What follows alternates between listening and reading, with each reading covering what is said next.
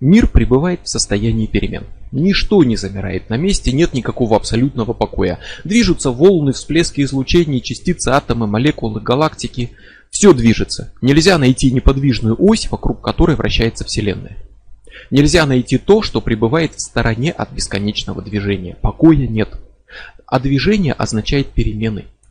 И за время достаточное, чтобы произнести слово «перемены», в мире произойдет бесконечное множество самих перемен. Каждый атом сдвинется с места, каждая частица, каждая волна переместится со скоростью света, и каждая галактика пройдет огромное расстояние. Буквально изменится все. Все меняется, а перемены означают развитие. То, что замерло, не может совершенствоваться. Любое изменение – это путь перемен. Любые перемены – это шанс на развитие. Мир движется, мир меняется, мир развивается. Вселенная эволюционирует. Это следствие всеобщих перемен и необходимое условие существования самого мира. Отказаться от эволюции значит попытаться замереть без движения. Но ничто не пребывает в покое и в неизменности. Волчок стоит, пока крутится. Если его остановить, он упадет. Так и Вселенная, так весь мир вокруг нас. Он существует в движении, в развитии. Существует в процессе эволюции. Эволюция существует не только на уровне биологии, но и глобально. Все развивается по единому пути, от простого к сложному, через объединение и достижение крупных форм. Вселенная проходит путь от материи к жизни, от жизни к разуму. Мир не только не случайно устроен так, что в нем может существовать разум, о чем говорили, но и нуждается в разуме, который направляет развитие мира. Но это не личный разум, не решение одного существа, а глобальный сплоченный разум космических масштабов. Чтобы осознать этот путь развития мира, вам нужно обратиться к его началу. Но истинного начала не существует. Мир бесконечен в своем времени, хотя человеческий разум, ограниченный рамками обыденного мышления, отказывается признавать бесконечность. Концепции вот вроде бесконечного времени, они могут открываться в своей полноте не через логику, а только через мистический опыт, который открывает суть, осмыслить которую не может рациональное мышление. Разум всегда пытается понять, что было до начала, до бесконечности.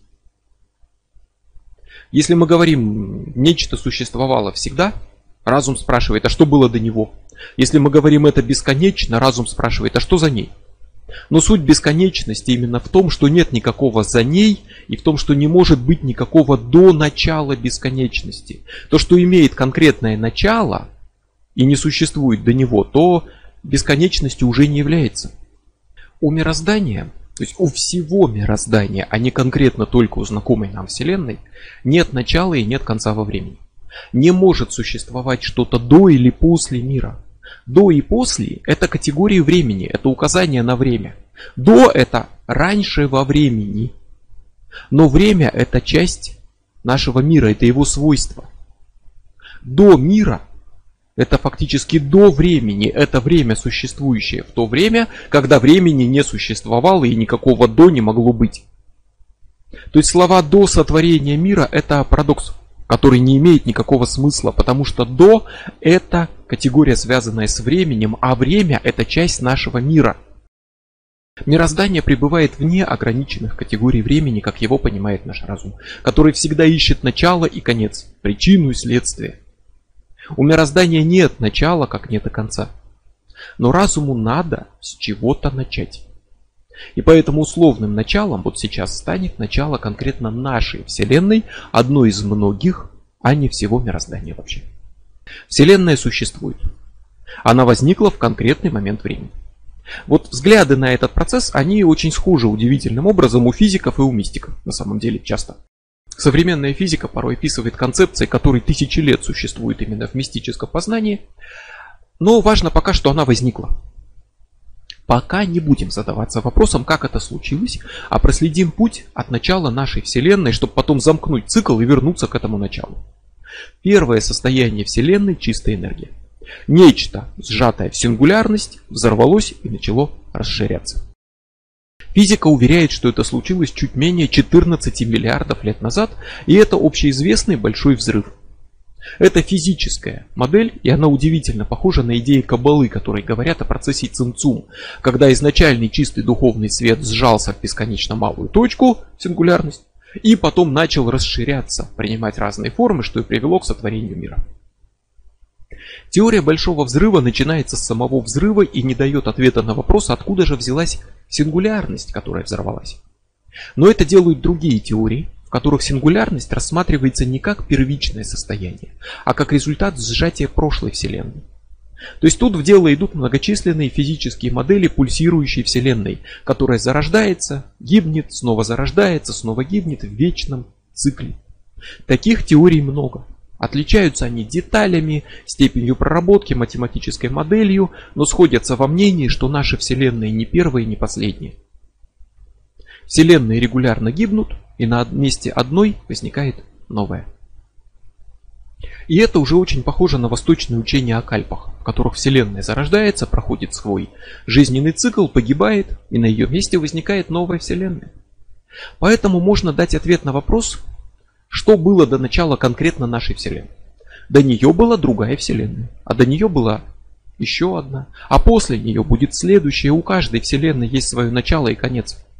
Но у мироздания в целом нет ни начала, ни конца, и смена вселенных – процесс вечный, находящийся вне категории времени.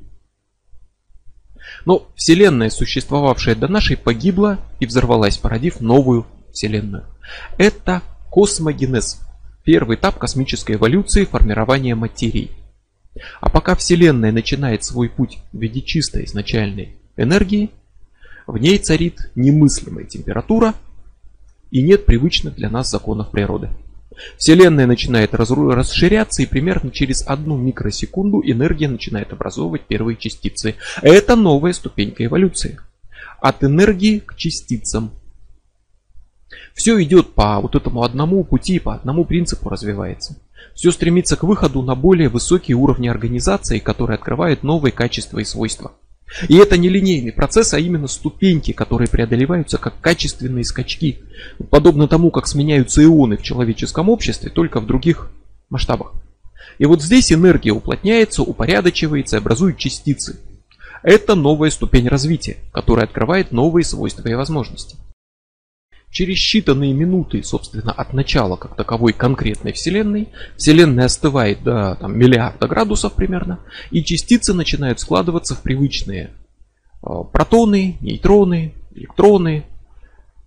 Все готово для следующего шага, на котором частицы объединяются, образуя атомы.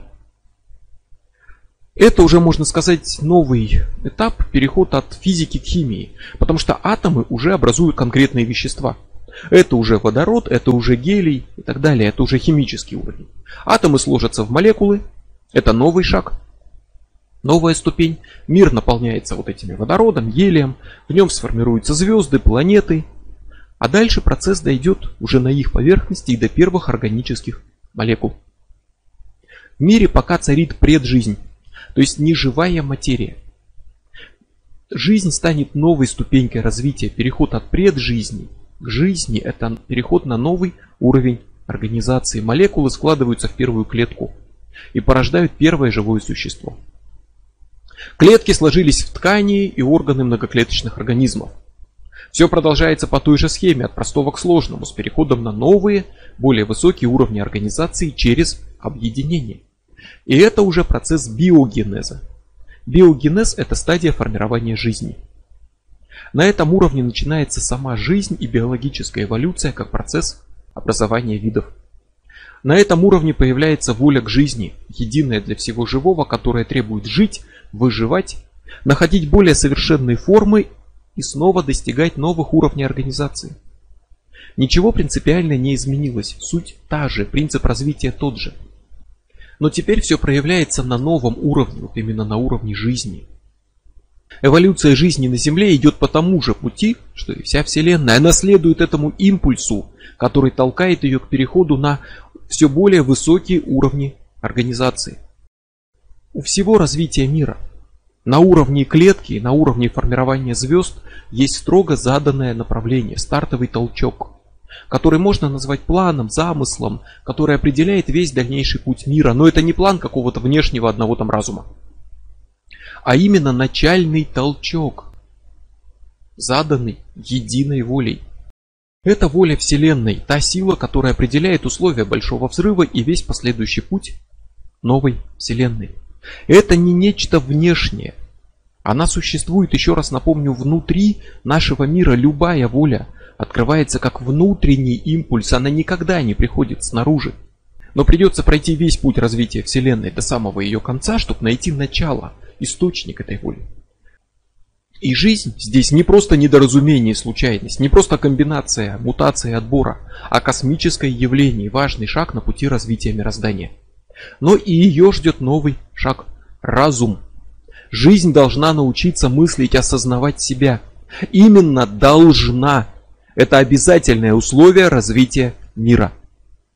И новый шаг в этом развитии – ноогенез, этап формирования разума. Весь эволюционный процесс до этого имел четкое направление и вел именно к появлению разумной жизни. Разум дает новую ступень космической эволюции. Он не сводится к появлению просто нескольких дополнительных нервных клеток в мозгу. Он приносит новое объединение, которое выводит на новый уровень развития. Частицы соединялись в атомы клетки в тела, а разумы обеспечивают ментальное, духовное единство – Объединение, которое приводит к амниону соединению разума. Это новое объединение и новый, более высокий уровень организации. Объединившиеся разумы обретают силу, которая несоизмеримо превосходит силу разумов разрозненных. Сплоченные разумы хранят и передают информацию, придают ей силы, распространяют ее. 100 человек, действующие поодиночке без связи между собой, гораздо слабее, чем 100 человек, сплоченных в группу. В этом суть эффекта толпы, в этом сила коллективных ритуалов, медитаций и в этом же один из факторов развития мира. Но человеческий разум и человеческий амнион остаются в пределах одной планеты. Каким будет следующий шаг укрупнения, объединения? Это объединение амнионов. Это супер амнион как единое ментальное пространство Вселенной. Это следующий шаг на пути, который ведет от эволюции тел к эволюции разума, а потом и к эволюции духа, к уровню, на котором эволюция становится действительно буквально космической. Масштаб становится больше. От человека мы перешли к человечеству, а от человечества ко вселенскому сплочению разума. Но общие принципы никак не меняются единый мир управляется едиными законами. Если жизнь возникла на нашей планете, то она возникнет и на другой. Если мы обрели разум, то и другие его обретут. Мы не можем быть уникальным исключением, уникальным местом во Вселенной, где случилось нечто такое, что невозможно в других местах. Мы не можем именно в силу того, что мир един, все законы его едины, и во всех его местах происходит примерно одно и то же – во всех уголках мироздания будет происходить нечто подобное тому, что происходит вокруг нас. Везде возникает жизнь, возникает разум. Везде разум образует коллективное ментальное пространство. И множество таких объединенных разумов соединяются между собой. Это выход на новый уровень, но общий принцип сохраняется. А выход на новый уровень, более крупный уровень, означает получение новых качеств и возможностей. И вот это вселенское объединение, это уже следующая большая ступень теогенез. Это процесс, который можно назвать эволюцией духа, ведущий к достижению объединения вселенского сознания, вселенской воли и разума. Наш мир проходит через четыре вот этих больших шага. Космогенез, биогенез, ноогенез, теогенез. То есть через стадии эволюции уровня преджизни, жизни, разума и духа движется от первичной энергии к сумме разума Вселенной. Жизнь возникает в самых разных уголках мироздания. Жизнь обретает разум. Разумы объединяются и порождают ментальное поле Вселенной. Не одну личность, которая всех поглотила, не одно разумное существо, в которое там думает одну мысль, а именно объединение разумов, в котором каждый остался самим собой. Каждый атом в кристалле – часть этого кристалла, но отдельный атом, не переставший быть атомом. Каждая клетка в теле остается клеткой, будучи частью тела, каждый из нас часть амниона. Но это не значит, что мы утрачиваем, утрачиваем свою персональную личность. Объединение не означает потерю индивидуальности. И объединение уровня суперамниона меняет масштаб, но не принцип. Каждый разум остается отдельным разумом. Никто не потерял себя, никто не поглощен космической личностью, пожирающей чужие индивидуальности. Речь не идет о появлении буквального одного существа вселенского мозга, который думает одну мысль и вынашивает один план. Нет. Но разумы, достигшие достаточно высокого уровня развития на своем пути, объединяются уже не в масштабах планеты, а в масштабах мироздания. Не только юнумы, но и аэтерны, освобожденные от тела цикла перерождения, образуют свое единство. И каждый в нем несет свою личную волю. И многие воли соединяются так же, как складываются векторы, образуя мощную направленно действующую силу. Направление каждого из них может отличаться от направления других, но общее их взаимодействие станет единой силой, одним потоком воли. И если все воли это одна воля, тройственная по своей природе, то на этом уровне все личные воли будут неотличимы от воли Вселенной. И вот эта единая воля, сплотившаяся на уровне суперамниона, как объединение всего разума Вселенной, объединение воль всех тех, кто достиг высшего духовного уровня и становится как раз силой, которая охватывает мироздание и способна его направлять. Это высшая сила мира. И вот это источник самой воли Вселенной. Она не принесена снаружи, она не навязана каким-то внешним могущественным существом. Она зародилась внутри самой Вселенной, как результат взаимодействия ее разумов. Это уровень единства аэтернов, это сплочение тех, кто вышел за пределы циклов перерождения. Для обычного человека, который живет свою очередную, а то порой и единственную жизнь, выход из цикла перерождения выглядит как высшее достижение, как это высшая ступенька духовной лестницы, такой лестницы Иакова, ведущей в небо. Но это высшая ступенька, которую мы видим с земли. А те, кто поднялся на эту ступеньку, обретают новую жизнь вне рождений, вне смертей, вне ограничений пространства и времени, диктуемых материальным миром, и они начинают свою истинную жизнь, чисто духовную.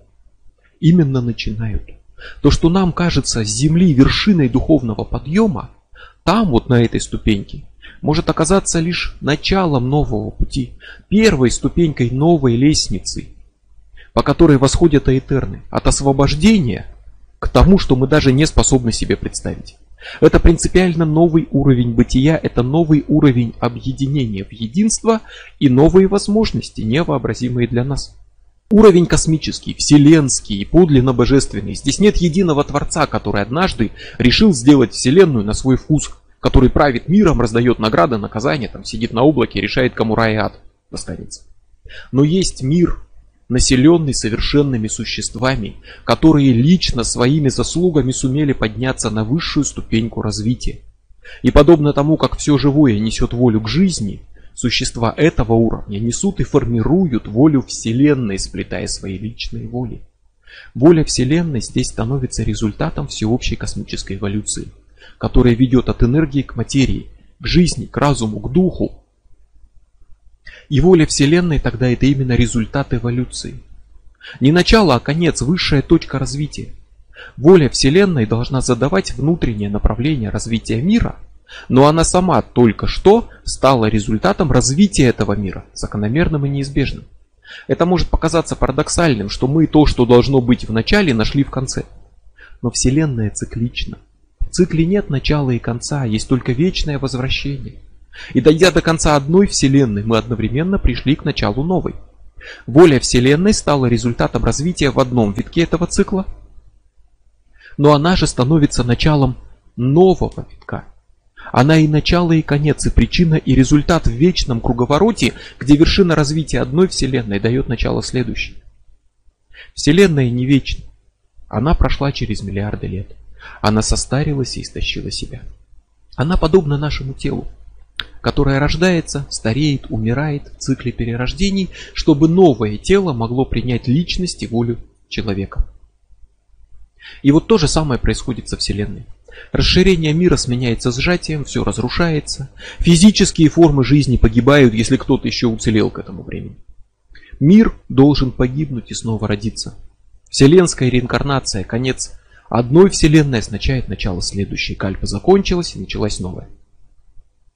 Теперь нам пора вернуться к началу и понять, что же задает правила игры, что определяет стартовые условия появления Вселенной, которые так точны, что ставят в тупик физиков, о чем говорили. Пора понять, что задает направление развития будущему миру, что прописывает путь через космогенез, биогенез, ноогенез и теогенез. Что же направляет космическую эволюцию и в том числе ее частное проявление в виде эволюции биологической, удивительно точно и изобретательно. Здесь мы можем сказать, что мир был сотворен. Но он сотворен не Богом, а волей. В 17 веке теолог Джозеф Гланвилл считал, что, цитирую, «Мы говорим о воле, которая не умирает, ведь Бог – это не что иное, как великая воля, проникающая во все сущее». И с ним стоит согласиться, хотя точнее бы сказать не даже не что Бог есть великая воля, а что единую мировую волю традиционной религии и называют Богом. Но представляют в образе некой высшей личности, которая эту волю персонифицирует. Напомню, что разуму сложно бывает принять нечто, не имеющее имени и внешности. И образы единого Творца, который сотворил мир и правит им, представляют волю Вселенной в виде как кого-то подобного человеку, в образе правителя мира с внешностью именем, который раздает награды и наказания. Но это, как всегда, лишь просто образ, который воплощает высочайшее объединение высочайших существ, создающее единый поток вселенской воли. Образ Творца это просто образ для вот этой вселенской воли.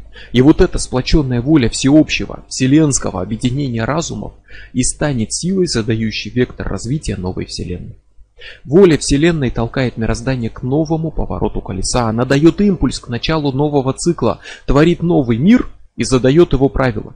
Подобно тому, как личная воля переходит из одного воплощения в другое, воля Вселенной переходит из одного вселенского цикла в другой – как его причина и как его результат. Цикл сменяется, зарождается новая вселенная, и у нее уже есть заданное направление развития, есть стартовые условия и есть предписанный будущий путь, который ей предстоит пройти от простого к сложному, через объединение, через стремление к более крупным и совершенным формам. Все будущее заложено в первом импульсе. Так же как Выстрел определяет всю траекторию полета пули, и так же как в кетер потенциально заложено все древо жизни вплоть до Малкут. Этот импульс развертывается и реализуется как новый виток космической эволюции. И в нем снова возникает материя, жизнь, разум, новое всеобщее соединение воли и разума, как основа воли Вселенной, которая дает начало новому циклу. Так начался наш мир. Так начался мир до него, так начнется мир после нас. Тот мир, которому единая воля нашей Вселенной задаст направление развития. Это вечный цикл вне времени. Это вращение колеса, у него нет принципиального начала или конца. Но каждая Вселенная проходит свой путь космической эволюции. В бесконечности сменяющих друг друга Вселенных, каждая из них получает свой стартовый, вот этот вектор от прошлой, приходит к суперамниону и его сплоченная воля задает стартовый импульс следующей Вселенной. И тут нет снова, как и раньше, первичности духа или материи. Нет первичности материи и разума. Материя порождает дух, дух порождает материю. В их вечной смене, как будто вы бросили монетку, она кружится в воздухе. Орел, решка, орел, решка. Мы видим то одно, то другое, но это единое целое, они вечны и неразделимы. Мир проходит путь от материи к вселенскому духу. Дух порождает материю, в ней зарождается дух, порождающий следующую вселенную – это вращение колеса без начала и конца. И весь этот путь определяет сплоченный разум. И сам разум не случайность, а важнейший фактор во Вселенной. В нем заключена движущая сила космической эволюции. Именно он придает смысл мирозданию, и каждый из нас – частица этого вселенского цикла творения и разрушения миров. Вселенная на уровне вещества, материи неизбежно погибнет. Тела погибнут, Гибнут ли при этом аэтерны, покинувшие цикл перерождения? Ну, скажем так, не обязательно. Зарождение новой вселенной продолжает путь прошлый. Так же, вот как глубинный опыт человека переходит из одного воплощения в другое. Как огонь свечи, который можно зажечь от огарка другой свечи, уже догорающей, вот так будет переходить от свечи к свече. Само существование чего-то, с чего начинается конкретная Вселенная после гибели прошлой, уже наглядно говорит, что есть что-то, с чего все начинается, что не погибло вместе с прошлой Вселенной. То есть иначе у новой Вселенной не было бы стартового положения возможности существовать. Гибель Вселенной означает разрушение форм, но не уничтожение того, что составляло суть. Разрушение майи, но не физиса. Если вы можете вот себе представить Вселенную, которая сжалась в бесконечно малую точку с бесконечно большой плотностью и давлением, если вы это сможете представить, то вы представите себе все равно всю ту же Вселенную, просто принявшую новую форму. Ничего не добавлено, ничего не утрачено, кроме именно формы. Там нет материи, атомов, молекул, вещества, но есть результат сжатия всего этого основа, которая развернется и снова примет форму атомов, молекул, вещества, материи. Мысль, что кто-то во Вселенной способен пережить гибель этой Вселенной, может показаться странной, какой-то противоречивой, но гибель и рождение это условные термины, которые нужны для нашего понимания. Вселенная погибнет и родится в том же смысле, в каком погиб и снова родился человек. Он изменил форму, стал кем-то новым в новом воплощении, но он все еще осознает себя. И это его самосознание пережило смерть и новое рождение формы в которой оно заключено. Так и новая Вселенная, она меняет форму, она проходит кризисное перерождение, но это не тотальное уничтожение, после которого ничего не останется, а своего рода, повторюсь, реинкарнация вселенского масштаба, которая меняет воплощение, форму, но не глубинную суть. И новая форма будет такой же иллюзорной, временной и смертной, как и тело человека. И также неминуемо погибнет и возродится, и передаст в следующую свою форму то, что в случае с человеком мы назвали бы кармой или опытом глубинного бессознательного. Материя погибнет, все материальное будет разрушено. Но аэтерны не нуждаются в материальном, они не могут погибнуть с гибелью вещества, если не сделают собственный выбор по какой-то причине в пользу растворения. И здесь мы находим высший уровень перерождения. Не с переходом из тела в тело, а с переходом из Вселенной во Вселенную, из одного мира в другой. Уровень перерождения тех, кто способен пережить смену кальп и войти в новый мир. Не в новое тело, а в новую вселенную. И тогда нет причин считать, что каждый, кто вышел из цикла перерождений, сделал это именно после того, как наша вселенная достигла стадии новогенеза и породила, породила разум. Это вечный цикл, в котором разум возникает снова и снова. Не обязательно все аэтерны освободились именно в этом цикле. В любом из этих вечных повторов разум в равной мере может обрести освобождение и выйти из цикла перерождений. То есть это означает, что кто-то из покинувших этот цикл перерождения сделал это еще до того, как возник наш мир. Освободился в одной из прошлых вселенных, каких, соответственно, было бесконечное количество. И вошел в нашу вселенную уже как существующее до ее начала духовное существо. Как разум, который буквально старше, чем наша Вселенная, как разум, который стоял у ее начала. Скажем так, изначальные адепты, достигшие освобождения от перерождений, до зарождения нашего мира, в других кальпах, в других циклах космической эволюции, разумные существа, которые старше нашей Вселенной и которые присутствовали в ней как изначальный разум. У основания нашего мира, как и любого другого до или после нашего, стоят вот эти изначальные, первичные разумные существа, способные повлиять на его развитие. Не Бог, который создал все из пустоты, а те, кто когда-то родился и жил, поднимался выше и достигал совершенства на пути своего развития. Те, кто способен принести свои знания и опыт в новый мир, который только что создан, как Прометей, который принес людям огонь те, кто станет началом нашей духовности, наших учений, традиций, религий, кто принесет новому миру стартовые знания, которые можно назвать высшей мудростью, божественным светом и так далее.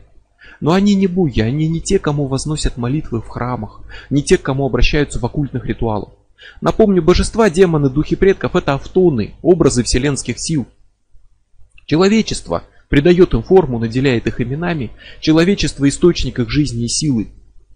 А вот сейчас мы говорим о действительно изначальных свободных личностях высочайшего уровня развития, которые поднялись в своей эволюции на вершины, которые мы даже осознать хотя бы образно и умозрительно не способны. Они не придут в ответ на ритуал, они не ответят на молитву, не заметят зажженную в их честь свечу. Они действительно высшие разумы, высшие силы, но они в иной плоскости бытия. Поговорить с ними у нас столько же будет шансов, сколько у медузы в океане установить контакт с жителями иной галактики. Лишь те из них, кто по своему усмотрению воплотится в смертном теле и вернется в цикл перерождения, окажутся рядом с нами. И те из них, кто сочтет нужным установить контакт с людьми, станут тайными вождями, готовыми передать сообщение тем очень немногим, кто достаточно развит, чтобы принять такое сообщение и уцелеть в процессе контакта. Наш мир полон разума. Мы не одиноки, никогда не были одиноки, у нашей Вселенной не было ни единого мига, когда в ней не было бы разума.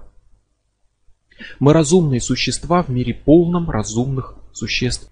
Но это не гуманоиды, которые прилетают к нам на летающих тарелках, чтобы загадочно мигать огнями в небе и воровать коров для опыта. Физический контакт с иной телесной формой порожденной иной планетой нам еще предстоит обрести. И это не ангелы, не демоны, не джины, не эльфы, не боги, не все те существа, о которых говорят мифы и легенды. Это разумы, когда-то смертные, но избежавшие растворения и достигшие духовной вершины и подлинной свободы.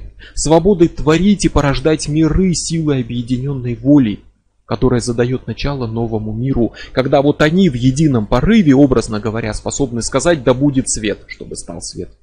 И новый мир создаст новые разумы и новую сплоченную волю, и все повторится в вечном цикле космической эволюции, в вечном возвращении, вращении этого колеса. Каждый из нас разумное существо. У каждого из нас есть шанс подняться наверх и стать одним из них в этой жизни или через миллион воплощений. Любая вселенная погибнет, уступит место новой, любое тело погибнет. Самая долгая последовательность перерождений подойдет к концу, и окончательных пути будет два – растворение и освобождение.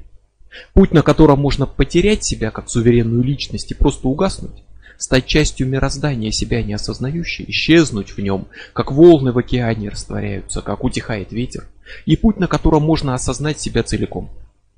Вне иллюзий, вне привязанности к недолговечной материи новым телам и сделать шаг в сторону из колеса рождений и смертей, обрести жизнь аэтерна. Реинкарнация дает отсрочку. Окончательный выбор всегда будет сделан между освобождением и растворением. И всеми своими жизнями, поступками, всеми своими намерениями каждый из нас делает этот выбор, даже если сам не знает об этом.